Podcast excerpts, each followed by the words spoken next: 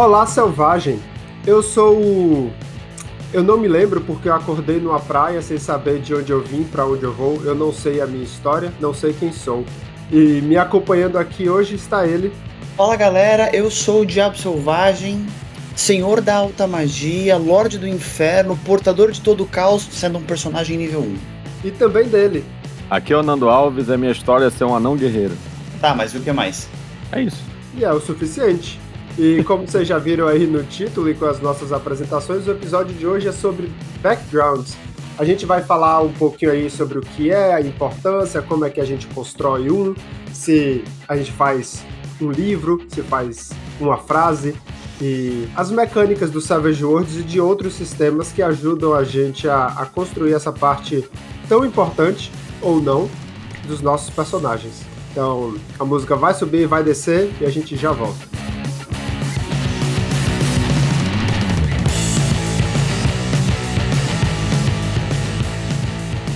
Então, vamos começar aqui nossa conversa pelo básico. O que é um background de personagem no mundo RPGístico? Nando. Rapaz, é uma pergunta capciosa essa. Mas o background, ele geralmente a gente chama de histórico ou antecedente, né? Mas a gente chama muitas vezes de histórico. É aquela historinha que, que antecede o jogo começar, geralmente. Então o jogo vai começar na primeira sessão, a gente já tem uma ideia de, de onde o personagem veio, o que ele é, e algumas diretrizes para determinar quais são os objetivos dele, né? O que é que ele tá fazendo ali no meio do jogo, no meio do grupo. E você já tocou assim por alto, mas para que que que serve esse esse background aí, diabo? É, como o Nando falou, o background ele vai ele existem dentro de uma sessão de RPG é possível você ter pelo menos dois tipos de background o background do cenário, né, da aventura, o que que tá acontecendo até o momento, o que que foi, o, o que que vai acontecer basicamente, ou o famoso previously on Walking Dead. E você tem o background de personagem, que ele não necessariamente está muito vinculado ao que está acontecendo ao mundo. O background de personagem mostra o que o seu personagem foi até aquele momento. Ele foi um nobre? Ele foi um ladrão? Ele foi um guerreiro? E isso ajuda tanto você como jogador quanto o narrador a encaixar a sua história dentro do macro, dentro daquela grande história que é o pano de fundo da aventura que vocês vão jogar. Ele te ajuda a se situar, ele te ajuda a se colocar dentro do mundo e como jogador, ele te ajuda a definir qual vai ser a sua personalidade, qual vai ser é, os seus, seus trejeitos. Ele vai, te, ele vai te mostrar quem é você no mundo. O background ele ajuda muito nisso. E uma coisa interessante que vocês dois falaram é que o background é o que antecede seu personagem até aquele ponto na história, né, onde a uhum. aventura vai começar. E eu acho interessante que tem alguns elementos aí, né? Tem tanto a história do personagem, o que aconteceu com ele até aquele ponto, e como isso influencia tanto a personalidade quanto a motivação daquele personagem. Não necessariamente, né? Você às vezes pode ter a, a personalidade do seu personagem, você pode ter a motivação, sem necessariamente ter um background, o que é difícil. Mas tendo um background, você consegue enxergar essas coisas de uma forma mais, mais clara e mais coesa. Você tendo, tipo, ele veio desse lugar, ele quer ir para esse lugar e por isso ele é assim. É, mas, Godel, assim, eu acho que dar identidade à personalidade do personagem, ela pode ser de várias formas, e tudo isso é background, né? Porque tudo que tu definiu do personagem antes do jogo começar faz parte do background. Não, ainda que sejam uma história, né, uma narrativa, um poema, ou seja lá que, de que forma tá, isso está definido, isso já define, já é background, querendo ou não. Então, elementos da identidade, da personalidade, eles vão fazer parte desse background, né? A gente colocou ali como, é, vamos dizer assim, o, o, que eu vejo, né? Os, os três pontos dos do backgrounds, que é dar essa identidade e personalidade, vai ajudar na construção da mecânica também, porque você definir de onde ele veio e, e, e, qual é a personalidade dele te ajuda a entender mais ou menos que arquétipo de personagem você quer jogar, quais são as vantagens que talvez ele seja interessante, que perícias sejam boas para ele. Então, o background vai ajudar nisso também. Ele vai estar integrado com a construção mecânica do personagem, né? E eu acho que talvez a parte mais importante para mim, não que a, a, a, primeira não seja, Mas é essa parte de engajar o personagem na aventura que vai dar motivação para ele entrar na aventura, né? Porque não basta, não basta simplesmente, ao meu ponto de vista, o personagem ser conduzido ao longo da aventura. Ele tem que ter um porquê de estar tá lá. E talvez isso tenha que ser definido é, previamente, né? Mas não necessariamente. Porque uma coisa que talvez a gente chegue lá na frente seja falar que talvez o background possa ser definido enquanto o jogo dure, já esteja rolando.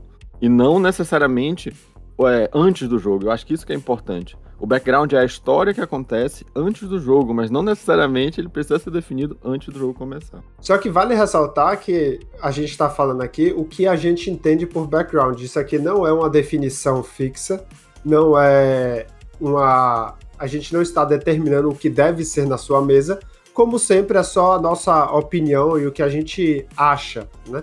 Baseado em experiências, jogos que a gente leu e tudo mais, porque quando a gente diz background é isso, não é, né?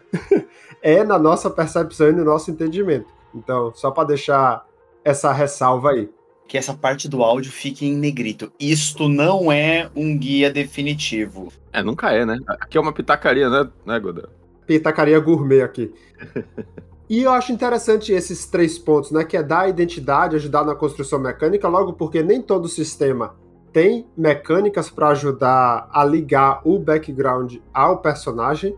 E a maioria hoje em dia tem, mas nem todos. E engajar o personagem na aventura. E é um negócio que o Ítalo falou, que eu quero ouvir mais, que é essa questão do background solto, aquele que a, a aventura não está tão definida, ou, ou o jogador vai lá e cria o personagem sem ter uma ligação direta e óbvia com a aventura, e aquele outro em que, o que eu prefiro, o mestre entrega, olha, a aventura vai se basear nesse lugar, vai ser sobre isso e aquilo outro, e aí você vai e faz seu background conectado à aventura, né? Para adicionar aquela aventura e não algo separado que depois você vai tentar conectar no futuro. É, eu sou do mesmo time que você também, tipo assim, eu sou do time de eu apresento, eu como narrador, apresento o pano de fundo do cenário da aventura que vai ser feita, para aí sim os jogadores montarem os personagens. Fica muito mais fácil de você conectar mais B, né? É, mas nem sempre isso é possível, né? É que eu acredito que quando você dá um pano de fundo pros, pros jogadores, eles já vão meio que tendenciosamente, vamos dizer assim, eles já vão montar em cima daquilo. Não vai ser só que, ó, galera, isso aqui vai ser uma aventura cyberpunk. Uhum. Ponto. Mais nada, não, não passa mais nada. Aí sim, os personagens, os jogadores vão montar cada personagem a, a, a moda caralha. Mas quando você passa, olha galera, vai ser uma aventura cyberpunk que se passa no Brasil, é no Nordeste, tem uma megacorp que tá fazendo XYZ vocês são membros de. Você, você já dá algumas diretrizes do tipo, ó, vocês são membros de resistência. Então o pessoal já sabe assim, tá, eu não vou poder fazer a Dona Maria que vende pão na esquina. Entendeu? Ou então eu até posso ser Dona Maria que vende pão na esquina, mas na verdade ela tá envolvida com não sei o que, não sei o que. Ela, ela não é simplesmente Dona Maria que vende pão na esquina. Entendi. Você consegue direcionar mais ou menos os tipos de personagem que você quer para sua aventura, como narrador. É, mas, mas aí tem uma diferença entre tu dar os elementos da aventura e dar os elementos do cenário, né? É, eu vejo isso, por exemplo, dar os elementos da aventura, eu vejo no Crystal Heart que tem muita.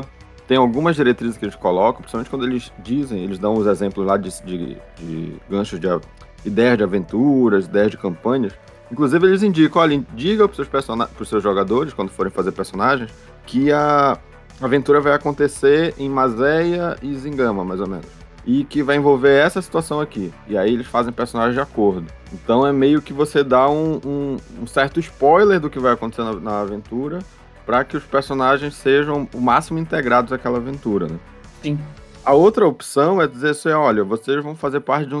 Ainda usando Crystal Heart como exemplo. Vocês vão fazer parte de um, de um cenário onde vocês vão ser os, os a elite, vamos dizer, militar de uma, de uma empresa. De uma empresa e vocês vão ter... Então, é diferente tu simplesmente dar as diretrizes do cenário e aí cada um vai criando, porque é muito complicado fazer um background sem saber como é que o cenário acontece, né? É muito complicado fazer um personagem, na verdade, sem entender onde é que esse personagem vai se encaixar, é, em, em, que tipo de história ele vai se encaixar. Então, dar esse antecedente do cenário, esse histórico do cenário, ajuda a você criar o personagem de uma forma mais integrada. Agora, nem, não necessariamente você dá o histórico, um, um histórico da campanha, um, um resumo da, da aventura, da campanha, enfim. Porque aí você pode acabar. É... Limitando. É, limitando. E muitas das vezes isso funciona quando você, você, você tem uma aventura meio que encaminhada. Porque tem aqueles aspectos também de jogo que a aventura ela é meio que construída também em conjunto, né? E aí todo mundo, eu acho que é, acaba, acaba caindo na mesma coisa. Porque se tá todo mundo construindo em conjunto, todo mundo vai ter um, um, uma, uma amostra, né? Da aventura e vai poder Sim. construir os personagens de acordo. É, é claro, o, o cenário em si é muito importante saber onde você está fazendo seu personagem, como o Diabo Selvagem deu exemplo aí e o Nando explicou, para você saber aonde encaixar o, seu, o personagem naquela história. Porém, tem a aventura também, que é um pouco mais específico do que o cenário. E aí é que eu acredito muitas vezes que muitas vezes acontece o desencaixe, a falta de, de engajamento dos jogadores, ou o personagem não sabe por que está ali, que é a motivação do personagem. Que muitas vezes, quando você não dá a, o que é mais ou menos a aventura por cima, fica um pouco mais difícil da motivação do personagem se aliar com a motivação necessária para aquela aventura. A não ser que seja aquelas aventuras mais abertas, em que aquelas campanhas mais abertas, em que o, o narrador e o grupo vai fazer a aventura de acordo com a motivação dos personagens. É, isso, isso que eu queria dizer. Os personagens que iniciarão a aventura e o que querem fazer. Porém, se já tem assim um gancho, ah, eu quero. tô com essa ideia aqui, e seria bacana ter personagens da resistência que querem. Geralmente, quando você está na resistência, você quer derrubar quem está no, no poder, né? Geralmente os tiranos e as megacorporações e tudo mais. Então, isso já é implícito pelo grupo que, que determinou. Ou se você faz parte de um grupo de elite, ou se você faz parte da SIM, no caso da, da de Crystal Hearts. A motivação para encaixar com a aventura já está meio que implícito.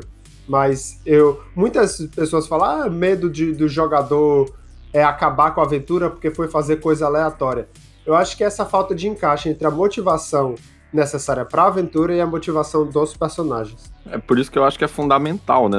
Assim, para a gente poder conduzir uma história, até para ter uma imersão, não parecer que realmente a gente está jogando um jogo, mas sim que a gente está, vamos dizer assim, vivendo uma história mesmo.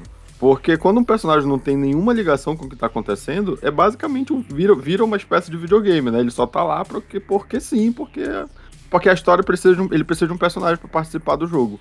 Mas esse personagem não tem, não tem, não tem por que ele tá lá. Então isso para mim isso me tira muito do jogo quando isso acontece. Então realmente ter o, o gancho e a motivação para poder o personagem estar tá engajado na aventura para mim é fundamental. Inclusive o que já aconteceu comigo, de eu criar um background e esse background ser completamente ignorado por quem estava narrando, porque basicamente ele não, ele não colocou nada, nada, nada como elemento na história que tivesse a ver com o meu personagem. Porque, como eu falei, nem sempre vai ser possível fazer o personagem já dando uma prévia da história. Porque às vezes a gente, ah, a gente quer jogar um jogo e vai ser em tal cenário. E quando vocês criam o personagem aí, a gente, eu vou, vou pensando na história. É, e aí pode acontecer isso. Só que chegou na hora, o background do meu personagem foi completamente ignorado. Ele estava num outro ponto do continente, completamente diferente. E quem estava narrando não teve a menor. não quis se dar nem o trabalho de, de fazer uma conexão. E aí eu é que comecei a tentar criar as conexões e meio que empurrando isso pra, na mesa. Porque senão eu falei, não faz sentido meu personagem estar aqui. E de, porque de início ele não tinha nenhuma conexão, nadinha com, com, com a história que estava acontecendo. Tipo, ele era um. Eu não me lembro exatamente, mas ele era um, de uma tribo e tal. E a história estava acontecendo numa guerra com outros dois. Com outros dois. É, é, com outros dois reinos bem distantes, enfim. Ele, ele, tinha, ele tinha várias situações que ele. vários objetivos pessoais que no final das contas não, não tava. Não, não tinha como acontecer dentro daquela história. Acaba, como o, o Goldael disse, de. Ah, é o medo do jogador fazer um personagem totalmente aleatório e estragar a sessão. Na verdade, é mais a preocupação do narrador, o narrador que se preocupa com os seus jogadores, né? É uhum. mais a preocupação do todo mundo se divertir, né? Todo mundo ter a sua história introduzida, todo mundo ter um pouco do seu, do seu mundo do seu mundo menor dentro daquele mundo maior não ser apenas mais um Porque a gente não é mais um NPC ali que só tá ali para bater e lutear os negócios, entendeu? Não, ele, ele. A história dele pode mudar a história do mundo todo. Essa é a grande questão. Sim, e porque a gente aqui, pelo o tema aqui, pelo visto, é como encaixar tanto a história da aventura e do cenário com a história e o background do personagem. E ambos as histórias, né? Tanto pode ser que já tenha sido definida ou não, existem personagens importantes, existem locais, existem objetos, existem objetivos da história do personagem e da história do cenário. E quando esses se entrelaçam, é quando você tem aquela conexão mais forte. Então você tem um personagem da história do jogador e um do, não do jogador, do personagem, e você tem um personagem na história da aventura. Você tem um local importante para o personagem, você tem um local na aventura, você tem um objeto e por assim vai.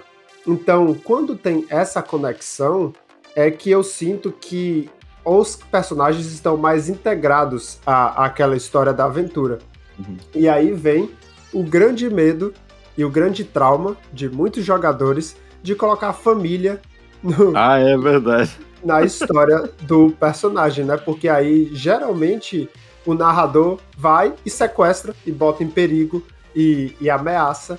E aí os jogadores já ficam meio traumatizados. Eu vou botar um marido, uma esposa, um pai, uma mãe aqui. Se o narrador vai sequestrar ou vai matar, pra que, que eu vou fazer isso?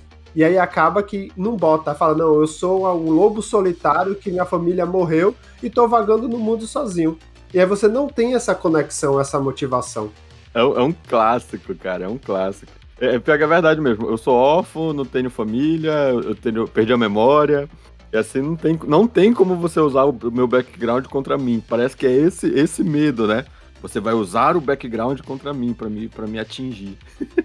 Olha, eu vou, te, eu vou te falar que essa história de ah, eu vou colocar amnésia que aí não vai ter como colocar o background contra mim. Amigo, você dá uma chave na mão do mestre que ele pode fazer o que você o que ele quiser é verdade. com você. Entendeu? É, essa premissa de. É, a premissa de. Ah, eu vou colocar como background, vou colocar como antecedente meu que eu perdi a minha. Que nem o Golda colocou na, na apresentação dele. Ah, eu não lembro quem eu sou. Irmão, você colocou seu personagem, toda a história do seu personagem, a vida, o destino do seu personagem na mão do mestre. Você delegou tudo isso para outra pessoa, né? Pra outra pessoa, exato. E você não pode nem reclamar. É, e aí às vezes acontece que o que a, o, o mestre ou a história leva a ser não é legal, né? E aí você fica, porra, não queria que fosse esse caminho. Mas eu acho que é tudo uma questão de conversa. Eu já vi jogador falar: olha, eu vou colocar que eu tenho uma filha, mas eu não quero que seja gancho de aventura, né? Eu quero que esteja lá, minha família em casa. É a minha motivação de trazer alimento para eles, de, de cuidar e tudo mais, mas eu não quero que, tipo, eles estejam ameaçados. E aí é uma, é uma questão de conversa. No... E assim também, é a motivação é interessante. Muitos narradores fazem isso para tentar engajar os, os personagens, porque funciona. Né? Só que às vezes você não quer que, que isso faça parte da história dessa forma. É, é, é, o que eu acho um desperdício, né? Porque, assim, também não precisa toda vez a família tá em perigo, né? É, exatamente. Mas isso entra na história do, do super-herói, né? Da identidade secreta. Por que, que o super-herói tem identidade secreta? Porque se os inimigos dele descobrirem quem eles são, vão ameaçar a família, que é o mais óbvio e direto. Então, se você tiver inimigos recorrentes que tiverem acesso ao seu histórico, aí eles, isso pode acontecer, isso pode ser algo interessante na história. E não necessariamente ter sempre um final trágico. Eu acho que o pessoal também precisa se permitir mais um pouco, assim. Tipo, vamos colocar um pai, uma mãe, uh, um marido, uma esposa, um filho, enfim. Um cachorro, John Wick tá aí, três filmes por causa do cachorro. É. De um cachorro, beleza. O, o, o, o princípio é trágico. Beleza, o cachorro morreu. Cara, a partir disso, é o, é o background que ele precisava para acabar com toda uma organização de criminosos. É, porque na verdade não é só o cachorro, né? Foi o cachorro que a esposa dele deu, então ainda tem isso. Exato. Assim, o, o, background de John Wick, ele já é trágico pelo antes mesmo da história começar, Sim. ele já é trágico. Porque o que que apresenta? A mulher do cara morrendo.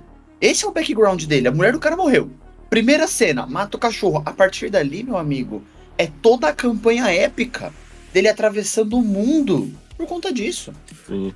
Agora, agora sim, já aconteceu com vocês de vocês trazer elementos do background que, enquanto narravam, que deu um plot twist na história do personagem, e aí E aí vocês poderiam dizer assim, o jogador gostou, o jogador não gostou, enfim. Porque, vou dar um exemplo.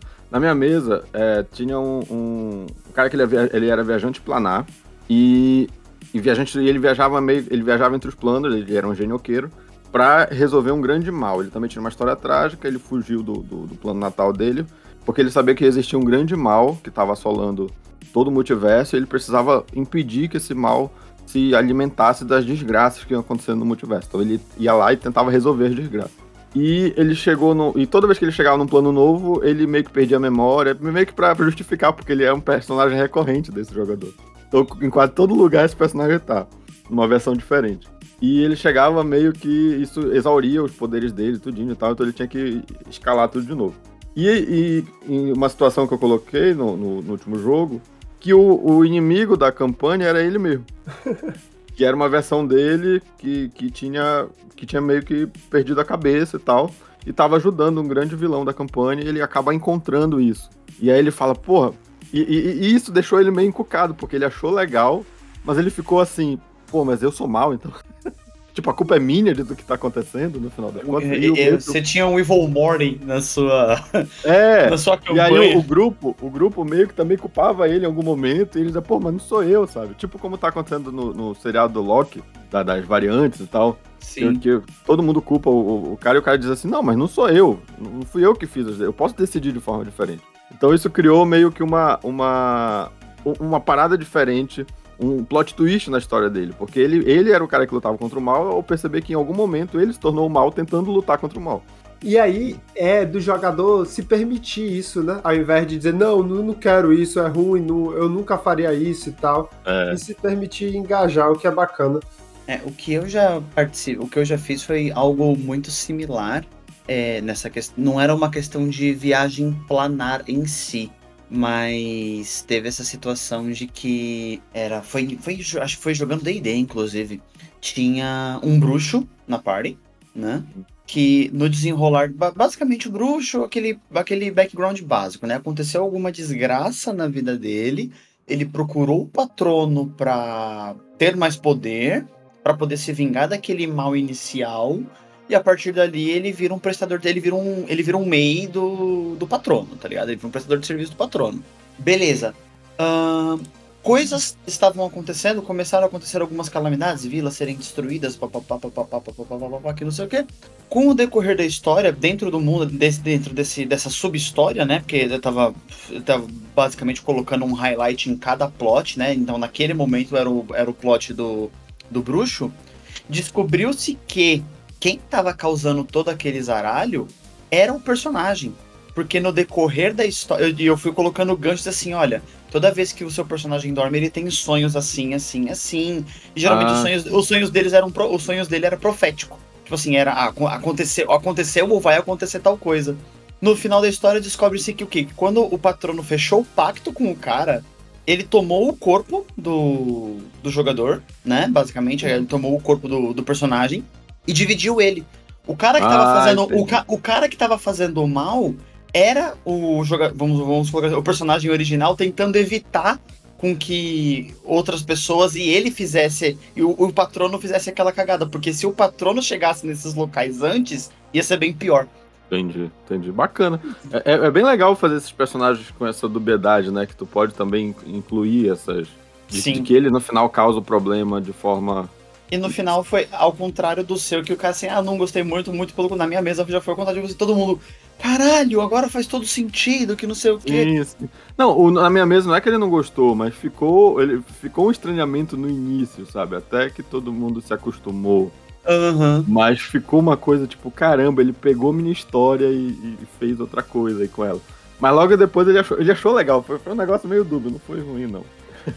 e eu, no próprio PC eu não, não tenho nenhum exemplo assim, porque infelizmente a maioria das mesas que eu tenho narrado são aventuras curtas, né? Então, Sim. aventuras curtas você já tem mais. É um pouco mais pré-definido quem são os personagens importantes e tudo mais. Apesar que geralmente eu troco, é, mas nunca teve um plot twist, algo muito grande, não. Tem a conexão com a história dos personagens, mas nada muito. Oh meu Deus, que gênio! Igual de vocês. Tem... que exagero. Mas olha só, mas uma coisa importante eu acho que, né, que é a parada de quando definiu o background, né? É, que eu falei, porque eu falei no início que, inclusive, não precisa o background estar definido logo quando. Não precisa o background estar definido antes do jogo. Ele pode ser definido depois até. Durante, você diz, né?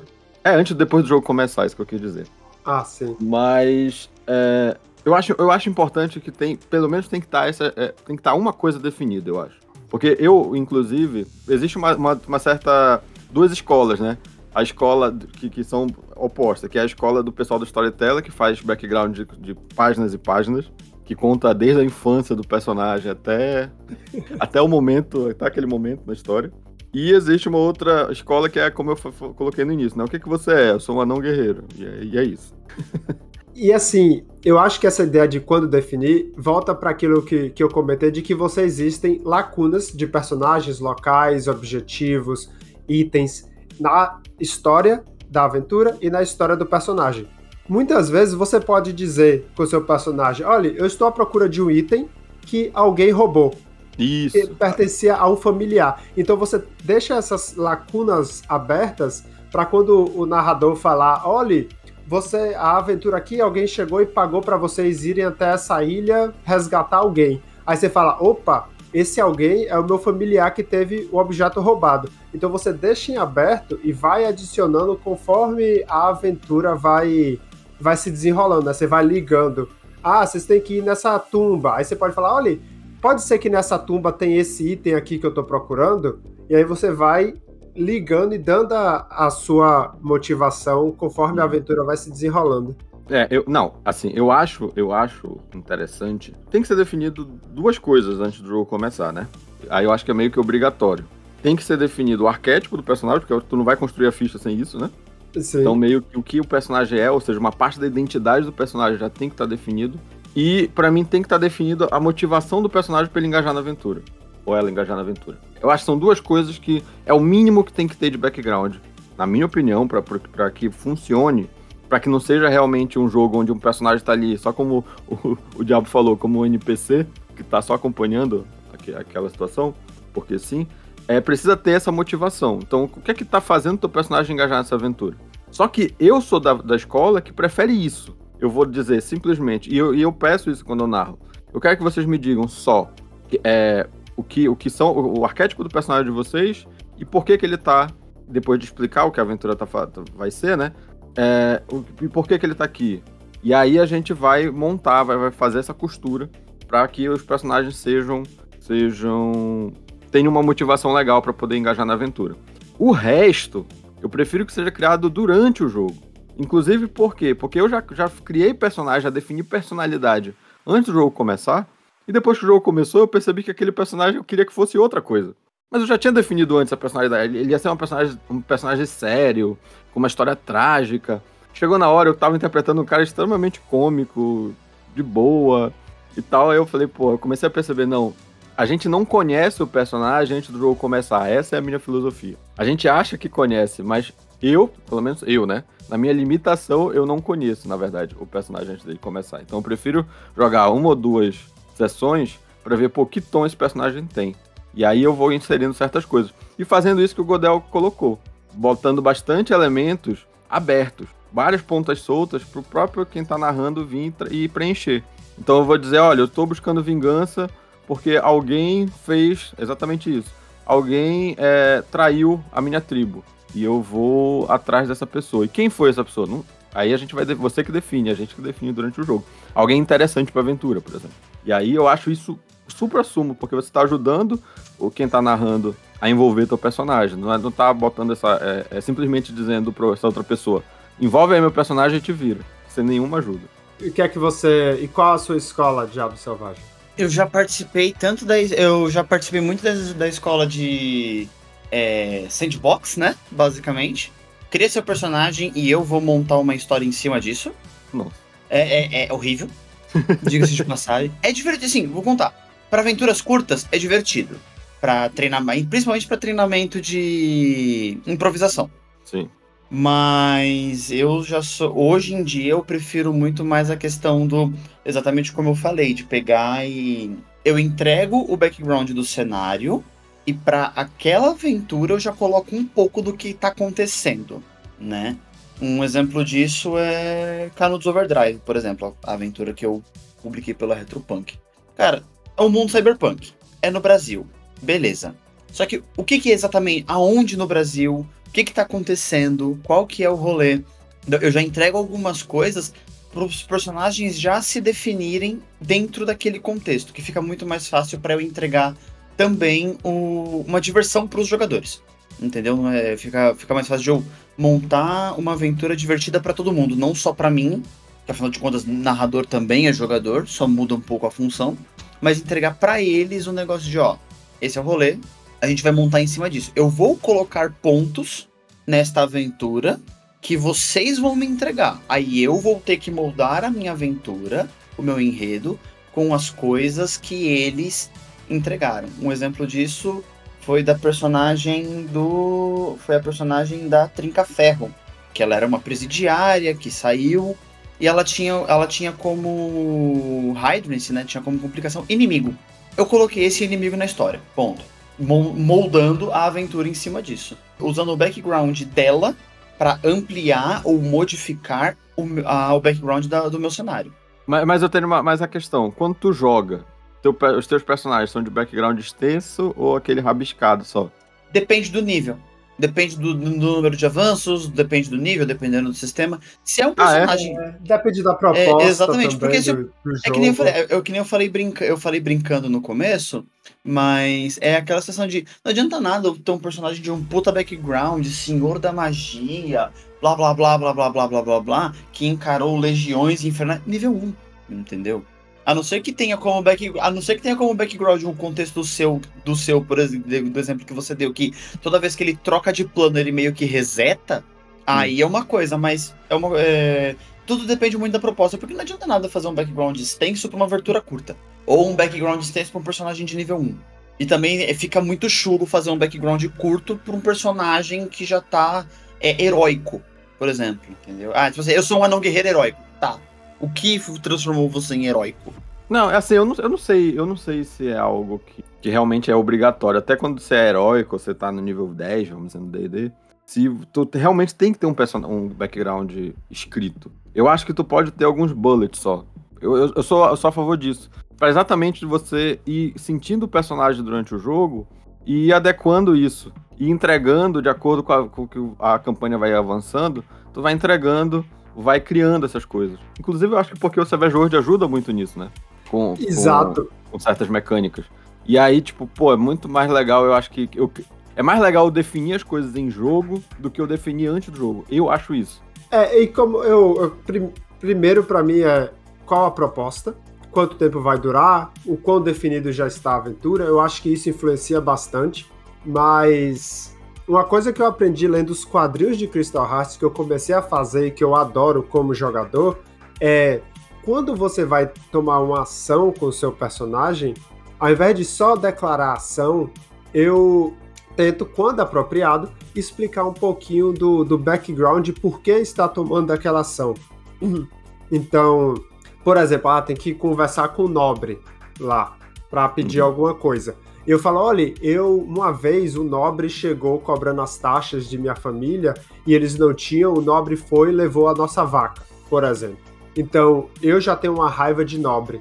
Entendi.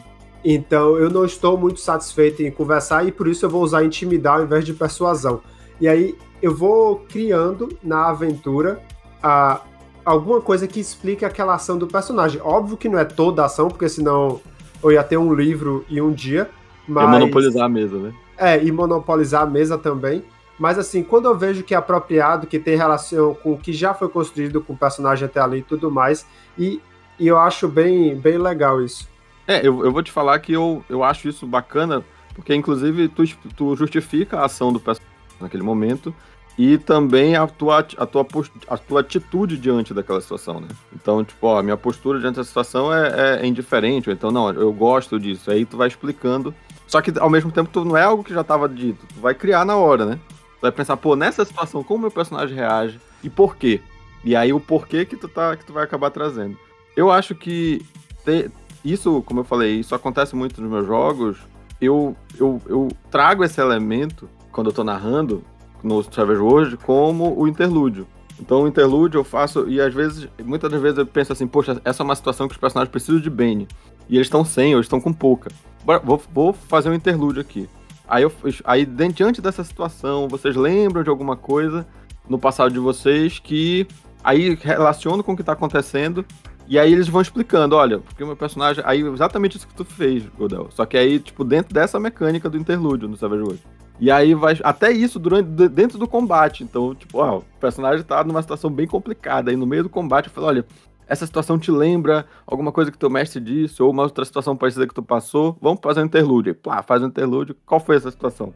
Aí é, é, é meio isso. E aí eu acho legal fazer essa criação do personagem durante o jogo. Até porque todo mundo acaba se apropriando disso muito mais do que você entregar um background com cinco páginas só para quem tá narrando. E essa pessoa muitas das vezes vai cagar pra 95% disso porque não vai lembrar também. É, porque eu acho que o back, tanto a ficha quanto o background é a proposta do seu personagem para aquele mundo, é o que você gostaria, é o que você hum. quer. E se você dá cinco páginas, só que tem outros quatro jogadores, então dá 25 páginas ao todo, para uma aventura que vai durar duas sessões, muita gente vai sair frustrada, porque não dá para encaixar tudo. E eu já cometi esse, não vou dizer erro, eu fiz um experimento uma vez de mandar meio que um questionário de umas nove perguntas para alguns jogadores, porque eu queria testar essa, essa forma de fazer a aventura, né? Então tinha as perguntas de onde veio, qual um, um personagem que eles odeiam, um personagem que eles amam, o objetivo, e algumas perguntas assim, para para costurar tudo e fazer uma aventura que envolvesse elemento de todos os personagens. Eu gostei. Funcionou. De... Funcionou.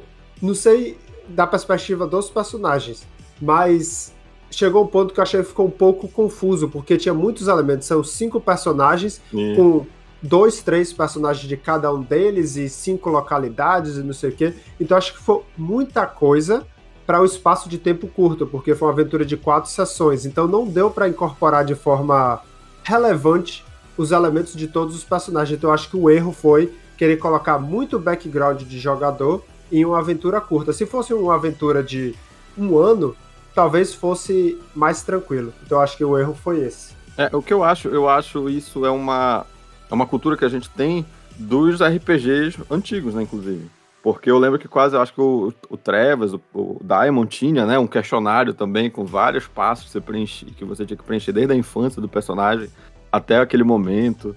Aí tem, acho que o GURPS tinha também, acho que o D&D antes tinha alguns desses questionários coisas que foram sendo substituídas no, nas, nos jogos mais atuais por outras mecânicas, eu acho que até mais interessantes e mais fáceis de, de, Porque é o tipo de coisa que eu acho que fica muito burocrático, tu preencher um questionário e depois tu ter que avaliar esse questionário e, e, e tirar histórias dali. Eu não acho tão interessante assim hoje em dia, né? No, no passado eu também já fiz, já fiz ficha de é, histórico de quatro páginas, cinco páginas, para no final não ser usado duas linhas.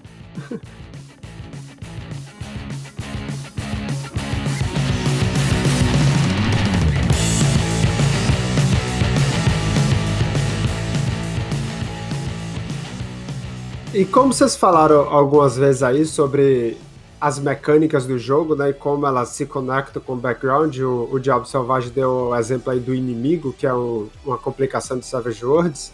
É, vamos falar aqui rapidinho de algumas mecânicas de background que a gente gosta de outros sistemas e que e aí depois a gente volta para para Savage Worlds para falar, porque eu acho que Savage Worlds tem o melhor sistema e é isso. Pode ser, a gente pode roubar algumas coisas de outros, mas eu adoro a forma que o Savage Worlds traz. Então, é, Diabo Selvagem, qual a mecânica assim de outro sistema que você curte? Uma que eu, uma que eu gosto muito, que uh, talvez não interfira muito na questão de como o personagem interfere na aventura, mas serve muito como um norte para o jogador montar a personalidade do personagem, caso ele não tenha ideia do que fazer. Não, eu quero fazer um personagem, mas não sei fazer exatamente o que é a questão de antecedente do D&D quinta edição. Você tem alguns exemplos ali, né? Forasteiro, nobre, membro de guilda, artesão, etc e tal. Essa, esse, esse background ele vai te dar determinadas coisas, talvez como itens ou perícias, né? E dentro desse mesmo arquétipo, dentro desse, que você escolhe, dentro desse mesmo antecedente, ele te traz algumas tabelas de ideais, tabelas de objetivos, tabelas de, ponto, é, de pontos negativos, né? Não necessariamente pontos fracos, mas pensamentos negativos do personagem. Ele te ajuda a moldar um pouco do, da personalidade do personagem. Então, tipo assim, ele te dá de. Desde com um alinhamento bom, né? Ou alinhamento é, leal, você tem determinadas coisas. Ou você pode rolar a tabela, ou você pode escolher por alinhamentos. Então ele te ajuda muito a justamente é, montar um pouco da personalidade da filosofia do personagem dentro de cada antecedente que você escolhe. É, no, no caso do D&D 5, né, começou com essa mecânica de background. Porque até então só o que tu tinha de, de mecânico para definir era basicamente a classe, a ancestralidade e a tendência, né? Que a tendência te determina um pouco a tua personalidade. Sim. Sim. E, os, e, e, as outras duas tão, têm a ver com o teu arquétipo. E eu descobri recentemente que o DD5 tem uma mecânica opcional de dado de proficiência, que é você não tem perícias, e aí você rola o dado de proficiência, que é um D4, se o seu background, se essas coisas que você definiu aí fizerem sentido para aquele personagem. Então eles removem a perícia. Agora, eu falei aqui que DD5 tem essa regra opcional. Eu não sei se é coisa da minha cabeça, se eu li eu li em algum lugar, mas eu não sei se é regra oficial ou se é regra que algumas pessoas usam. Mas a ideia é que não tem perícia, mas se você fala que eu sou um marujo que saqueava portos, por exemplo, e você vai fazer alguma coisa relacionada a isso, você adiciona o D4 à sua rolagem ao invés de, de ter perícia. Cara, isso é muito, isso é muito fate, né? Sim. é muito fate isso, bacana. Eu, eu, acho, eu acho válido, eu acho perfeito, porque aí cria uma negociação, coisa que o Savage World, a edição Aventura, trouxe muito, né? Tipo, faz, você consegue convencer que faz sentido, então ganha. Sim, exatamente. Agora, agora eu tô, só dando um exemplo, acho, Diabo, tem aqui o charlatão, Sim. né? Aí ele, aí ele ganha as perícias enganação e prestigitação como perícia de proficiência. Aí ele ganha um kit de disfarce, um kit de, Ou seja, ele Sim. ganha equipamento também, né?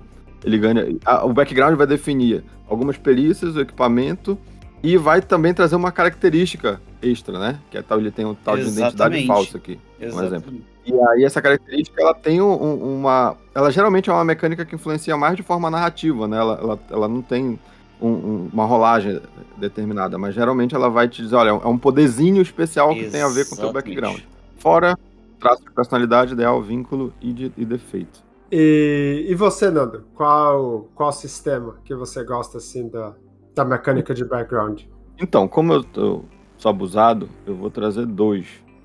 eu vou trazer dois, dois exemplos. Que eu gosto muito da do Seven Sea, né, que é o sétimo mar, que eu acho fantástica. Por quê? Porque a mecânica de, de antecedente, ela tá relacionada com a mecânica de progressão do personagem, de uma certa forma, né? Que é a parte que eles chamam de histórias, né? De criar histórias. Então o teu personagem ele evolui no Seven Sea quando ele alcança objetivos que você determinou pro seu personagem. Então você evolui, você não evolui alcançando objetivos da campanha, você evolui alcançando objetivos do personagem. Então meio que você é forçado mecanicamente a ter objetivos pessoais que você precisa incorporar dentro daquela e, de uma certa forma quem tá narrando também precisa te ajudar a levar a, te, te, ajudar a conduzir a esses objetivos. Né? Então, de forma bem simplificada, você tem que determinar, quando você está fazendo uma história, você pode ter várias ao mesmo tempo, é, você tem que determinar como essa história termina. Então, tem um exemplo aqui que é, que é uma, uma, real, uma realeza verdadeira. Ele, quando ele finalmente o personagem conseguir chegar na realeza, isso é um objetivo de longo prazo, vamos dizer assim. Ele quer, o objetivo dele é alcançar ser nobre.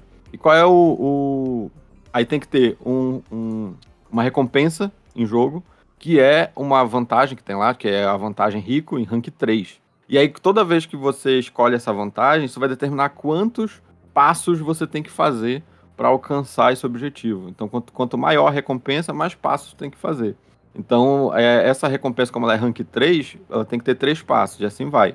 Então é muito legal, eu acho isso, essa forma de tu pensar. Como o meu personagem vai alcançar determinadas recompensas dentro do jogo, que inclusive inclui é, vantagens e perícias, etc. E isso está completamente relacionado com os objetivos dele, pessoais do personagem. Então isso é uma mecânica que eu acho fantástica, que é você conseguir evoluir a partir dos objetivos pessoais. Interessante, e dá para trazer para o Savage World sem muito problema, né? É, exatamente. Dá pra, dá pra trazer de forma bem tranquila mesmo, porque aí você tem o. o, o também tem vantagens, perícias e, e, atributos, né?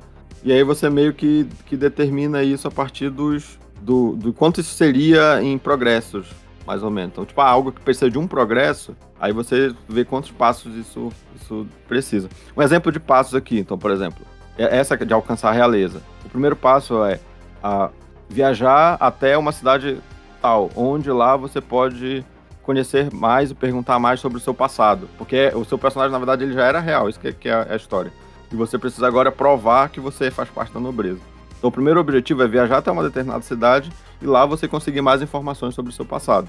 Então, ó, esse é o primeiro objetivo, o primeiro passo, e assim vai, tem outros dois passos. Legal. Legal. É, eu vi, eu tô vendo alguns RPGs agora que as, os avanços são relacionados à história, não esse ponto de experiência, não é por sessão, igual o Savage Worlds agora meio que indica, né? Ser por sessão. É mais assim, é dentro da história. Você encontrou essa coisa dentro do jogo que vai lhe dar treinamento, que vai você vai aprender um poder novo, que você vai agora aprender a tal perícia. Então são coisas dentro do jogo que, que acontecem relacionadas ao personagem. É, o Savage Worlds, na verdade, agora é por marco, né? Você alcança determinado marco dentro da aventura, Exato, o personagem por milestone. Aí eles recomendam, assim, geralmente Sim, um por sessão, dependendo do nível de... Dependendo da extensão da aventura, né? Se é uma aventura muito longa, é por marco. Se é uma aventura uh, relativamente comprida, mas não a ponto de se tornar uma campanha, eles falam de um por sessão. E até em caso de aventuras curtas, eles falam de avanço no meio da aventura. Você tá ali, bom. No meio da aventura, exato. Sim. Parece, aparece um anjinho do Ragnarok. O, a segunda. Não, também não, né? Vamos. a gente vai. E outra, outro sistema que eu acho que ele é bem mais simples. Porque, na verdade, ele lembra. Ele é uma versão que eu acho melhor, mais avançada dos, do que o questionário, que eu não acho. Eu acho bem ruim o questionário. Sim. que é do. Meu Deus, do Shadow of Demon Lord, tá? Shadow of Demon Lord, ele tem, na verdade, por ancestralidade, salvo engano, tanto por ancestralidade quanto por classe, você define, você rola, tem várias tabelas que você faz umas rolagens, é, umas rolagens aleatórias. E aí essas tabelas vão meio que trazer alguns elementos para sua história.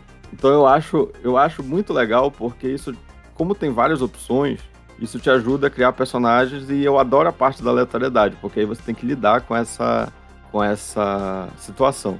E cada ancestralidade, ela não vai ter as mesmas características serem roladas. Isso vai, isso vai depender da ancestralidade. Então, por exemplo, o, o Goblin, que eu acho bem legal, ele tem a personalidade Goblin, a tabela de personalidade Goblin. Então, entre elas tem, por exemplo, o personagem é um valentão e adora atormentar coisas mais fracas que ele. Se você rolar um 3 no 3D6. Outra, outra personalidade, o personagem está apenas tentando sobreviver, que é o meu personagem lá do, do episódio dos, dos Goblins, né? Eu diria que ele é mais ou menos essa a personalidade dele. E outra, o personagem cuida de si mesmo que se dane os outros, essa é outra personalidade. Então é, um, é, é, basicamente uma linha que vai te ajudando a definir qual é a personalidade dele. Aí outra coisa que você rola é o hábito estranho Goblin. Aí você pode ir desde o personagem guarda todas as suas secreções em pequenas garrafas e dá para pessoas que gostam. Então isso é um elemento que tu consegue ver dentro do jogo acontecendo. Isso é muito característica de um Goblin. Ou então o personagem é, mantém uma grande coleção de colheres.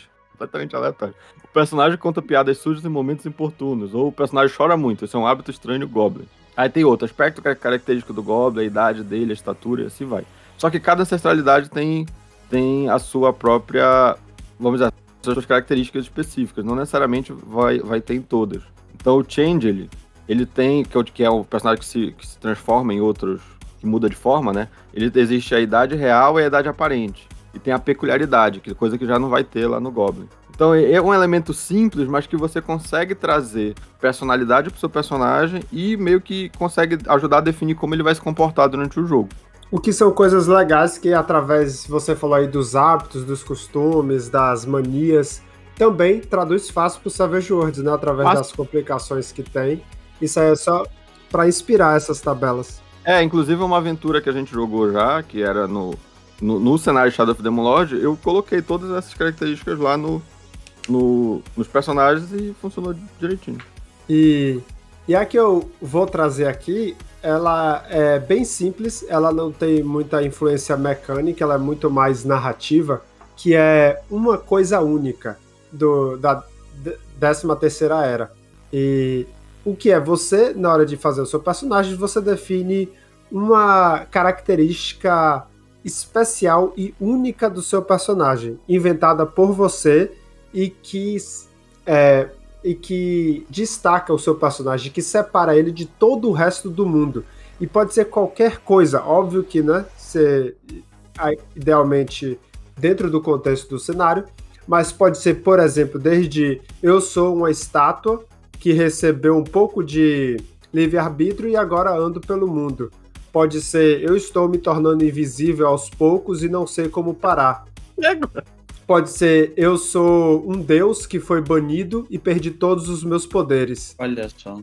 Eu sou o último da minha espécie, que na verdade foi ressuscitado por uma bruxa. Então, as coisas assim, bem absurda e não absurda, mas assim muito fora da curva do que a gente geralmente faz. E eu acho muito interessante essa essa mecânica que você adiciona muito ao cenário e você ainda tipo tem uma motivação grande, tem algo especial e único sobre, sobre o seu personagem. E assim, de novo, não tem interferência mecânica, eles falam que não deve lhe dar benefícios em combate, mas que é algo para adicionar e enriquecer a história.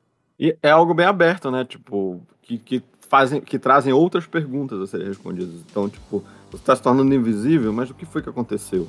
Exatamente. Tem outra aqui que, tipo, eu morri há muito tempo atrás e agora eu sou um espírito dentro de um corpo. Que gostoso. eu, eu acho isso fantástico. E, é, eu acho que é isso que é o ponto, né? São coisas muito abertas e abrangentes que, que mesmo que, vamos dizer, numa outra campanha você pegue a mesma característica, você pode explicar de formas completamente diferentes. Sim. E como a gente falou aqui, todas essas coisas dá para trazer para o Savage Worlds através da mecânica de complicações, né? Se você quiser ter, obviamente que narrativamente você pode fazer muitas coisas, mas se você quiser ter mecânicas e benefícios e complicações dentro do jogo, na rolagem de dados, você tem as, as complicações e as vantagens. Muito mais as complicações, eu acho, no, no Savage Worlds, que dá esse esse sabor, esse tempero, esse background pro seu personagem. É, o, a questão de complicações ela traz muito do particular do personagem. Talvez ele depend... algumas complicações até trazem coisas de história, como por exemplo, inimigo, segredo, procurado. Isso influencia na sua história. Uhum. Mas a maior parte dele, da, das complicações de Savage Worlds, é, fala muito do personagem em si. Né? Da personalidade dele, da parte física dele até traz muito disso. Então você pode jogar, ah, ele é velho, ah, ele é muito jovem, ah, ele é manco, entendeu? Dá esse flavorzinho que pode influenciar diretamente ou nas suas rolagens de dado, diretamente, por exemplo, velho, você vai ter menos um em força, destreza e vigor dos atributos, tomore no rabo, que é horrível. Menos um. Gente, um modificador negativo em Savage Words, vocês não têm noção do terror que é. Mas, mas em compensação, é, tu ganha um monte pontos, de pontos. Você ganha 5 né? pontos a mais em perícias de astúcia. Ou seja, seu personagem ele é velho. Ele é velho? Ele é, mas ele é experiente, ele é sábio. Ele é sábio. Hein? Ele é sábio. Mas aí, mas de qualquer forma, isso ainda traz, isso ainda traz perguntas que precisam ser respondidas, lacunas, né? Então, ah, teu personagem é inimigo, mas quem é esse inimigo? Por que, que ele é teu inimigo? Teu personagem é, é, se tornou é, manco, como é o caso lá. Mas o que foi que aconteceu?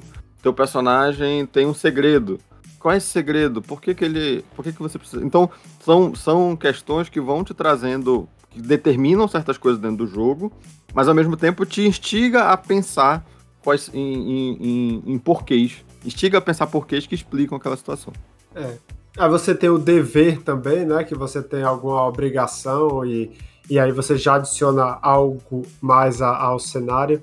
É, e assim, o próprio sistema lhe sugere a começar pelas complicações. Né? Você pensa no conceito do personagem como um todo, e aí você vai para as complicações que muitas vezes você adiciona tanto a personalidade quanto a história só por escolher as complicações.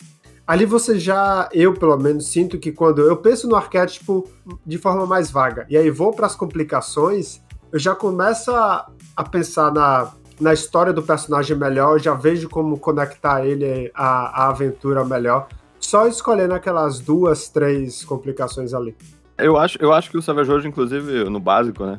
ele diz que tu começa pelo conceito, determina a ancestralidade depois vai para as complicações. Depois disso, faz todo o personagem para no final fazer o histórico. É, porque o que eu, eu acho isso, eu acho que o que tu precisa para começar o personagem é o conceito, o que ele, o, o, que personagem tu quer fazer. Ah, eu quero fazer um, um, um, guerreiro que usa espada e anda numa moto, isso é um conceito. Precisa disso? Beleza, então já, já, tu já tem. Traz as complicações para depois tu, tu, juntar tudo isso numa, numa história. Porque, e o que, eu, o que eu digo, tu não precisa da história completa, tu só precisa do conceito e do, da motivação. O resto tu pode construir durante. E uma outra. Mas tem outra, tem outra mecânica também, que é extremamente que eu já citei, que é o interlúdio, né? O interlúdio, ele, na minha visão como narrador, o interlúdio ele ajuda a montar o background com a história já em game. Tipo assim, como é que tá a evolução da história em si, não é, não é o que aconteceu até aqui, não é o previously on Walking Dead. É, é, é o na at moment on Walking Dead, sabe? Tipo assim, é naquele momento como que o personagem se sente, como que o personagem age, como que o que, que o personagem pensa de determinada coisa. É, é, a evolução do background, é a evolução do antecedente da história já em game. Pois é, mas é isso que eu acho legal, que tu traz isso durante o jogo. Então não é algo que tá definido. É, que tá definido, escrito num papel. É algo que você vai definir muitas das vezes, ou talvez já esteja definido em parte, mas é porque o interlude ele meio que te instiga a improvisar, né? Porque quando você puxa a carta, você tem que. Te vira, você irmão. não sabe exatamente então, o te vira aí, irmão. Vai... Monta essa história aí. Então, é meio que dependendo do naipe. É, pois é, meio que dependendo do naipe, tu vai ter que dizer: olha, então aqui agora tu vai ter que contar uma história de conquista. De algo que tu conquistou, de algo que tu conseguiu. E aí, porque tu puxou um naipe que é determinado para isso. E aí, se tu não tinha pensado nisso, tu vai pensar e vai criar isso. E, e pode, isso pode, os outros do grupo podem te ajudar também. E acho que isso é legal, porque acaba se tornando relevante para a história naquele momento. Porque geralmente a gente vai pedir um interlúdio em algum momento relevante. Você não vai pedir um interlúdio, é, sei lá, por nada, nada, nada. Pode acontecer também, né? Mas muitas das vezes esse interlúdio eu acho mais legal utilizar eles no meio de alguma coisa. E não, ah, só no, no downtime, né? Que a gente chama downtime, no, no meio do, dos intervalos das aventuras. Mas simplesmente, mas também como no meio da ação a gente faz um interlúdio, faz um flashback aqui. Como acontece nos filmes. Mas a, a, questão é que o interlúdio ele tem três ou quatro categorias ali que você pode escolher, né? Você pode ser o downtime, tem lá para você. Vocês sentaram ao redor da fogueira, rola o interlúdio aí para saber o que é que vocês vão fazer nesse momento. Sim. Você tem a parte de história do passado, que você, por exemplo, tá na viagem, viajando de carroça, ou no meio de, uma, de um combate, e conte alguma coisa do seu passado relacionada ao tema de acordo com a carta. E tem, como o o Diabo Selvagem falou, ou do que está acontecendo naquele momento. Então, vamos pegar o exemplo de viagem também, e aí você vai tem que contar alguma dificuldade ou problema que o grupo teve que negociar no caminho. Então, você pode adicionar a história corrente, você pode fazer o downtime ou você pode contar uma história do passado do seu personagem. E tudo isso dentro da mecânica de, de interlúdio. É, mas eu acho que inclusive isso pode ser usado sempre para se referir ao passado também. Então, por exemplo, tu tá no meio do combate e aí tu quer, precisa de um Bane para rolar um dano de novo, aí, ah, faz um interlúdio. Aí a pessoa escolhe pausa. Eu escolhi o back. É, que tá pausa, né? Que é o intervalo, então o downtime. Que é, olha, geralmente quando a gente tá pa parado em algum lugar, eu amolo minha, minhas armas. E aí ele conta, olha, eu, eu tenho muito cuidado com elas, deixo elas sempre oleadas, sempre é, é, tirando a ferrugem. Então, tipo, ao mesmo tempo que ele tá contando algo que é do passado, que não, é, não tá acontecendo naquele momento, mas que tá relacionado com a mecânica de Sim. tá envolvendo a pausa, né? Então eu acho que isso daí é, é uma forma também de tu usar, porque tu pode também dizer assim, o que é, o, vou rolar um interlúdio aqui e explicar uma jornada que aconteceu antes. Então, não necessariamente eu acho que tu precisa sempre só, só trabalhar o histórico, ou só trabalhar jornada e pausa quando elas estão acontecendo. Tu pode trabalhar jornada e pausa anteriores. E aproveitando-se da mesma questão que eu levantei do da questão do conceito de background do D&D quinta edição, teve um suplemento que saiu, que é o Sprawl Runners, já trazido para o Brasil pela editora Retropunk também, diga-se de passagem, que na criação de personagens, ali você tem uma tabela de antecedentes. Você tem uma tabela de. algumas tabelas de antecedentes, que é o que motiva o seu personagem a participar dessa resistência, a, a fazer parte daquele movimento que quer se livrar daquela da situação das megacorps. E ela se divide em quatro tabelas, que são é, o trabalho o tipo de trabalho que você tinha antes do, de acontecer qualquer situação, as suas raízes, né? Basicamente da onde você veio. Você tem o, o gancho, né? Tipo assim, que merda que aconteceu na sua vida para virar a sua chave e você se tornar um literalmente um cyberpunk e a tabela de objetivo. Qual que é o seu objetivo final? Você quer. Você luta por um ideal? Você está procurando apenas a é, aposentadoria, vingança, a aprovação de alguém? Então, isso te dá um norte muito legal para quando você é, não tem. Assim, eu sei que eu quero montar um, um troll cibernético, blá blá blá. Tá, beleza. Você sabe qual é a raça, você sabe qual é a. Vamos chamar assim, né? Você sabe qual vai ser sua ancestralidade, você sabe qual vai ser sua classe.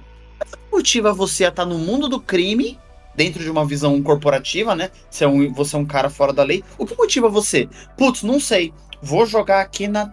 Não consigo pensar em nada. Deixa, deixa o dado rolar, velho. Ajuda bastante. É, tabelas aleatórias e geradores de história, de background, de não sei o que, são, são muito bons. E quando é contextualizado para aquele cenário, é, é melhor ainda.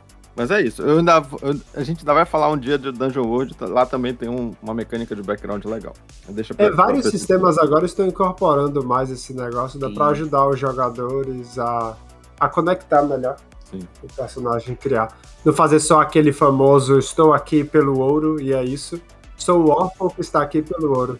É exatamente a, os, os sistemas têm se voltado mais para a questão de eu quero contar uma história, não mais eu, eu estou é, passando. É, deixou de ser Diablo, o Diablo das antigas, que é só basicamente um dungeon crawl, vamos dizer assim, apesar de ter um pouquinho de história, e passou a ser um jogo onde você conta é, uma história e... e que, por consequência, você tem que atravessar uma dungeon. Mas, mas, é, só entrar na dungeon, matar bicho e pegar ouro é bacana também. Saga of the Goblin Horde não gostou disso. Tá bom, então é isso. Acho que, pô, nossa conversa já tá meio longa. A gente, agora que eu ouvi vocês, estão aí do outro lado, mandem algum é, feedback pra gente nas nossas redes sociais, mandem por e-mail, mandem por carta, sei lá, carta não dá, né? Mas mandem por e-mail, mandem pelas redes sociais. E o feedback dizendo também quais são as mecânicas que vocês gostam em outros sistemas, o que é que vocês concordam ou discordam da nossa conversa. A gente quer ouvir vocês. A gente gosta dos likes, mas a gente quer ver algumas letrinhas ali também. Conte a história do, de como backgrounds de personagens já ah, é, engrandeceram ou ferraram as mesas de vocês, seja como jogador ou como narrador. Exatamente, só para deixar claro, os nossos links e nossos endereços estão tudo na descrição do episódio aqui embaixo tá bom? Então é isso, galera. Um beijo na bunda, um abraço por trás. Tchau, tchau. Um beijo para vocês. Tchau.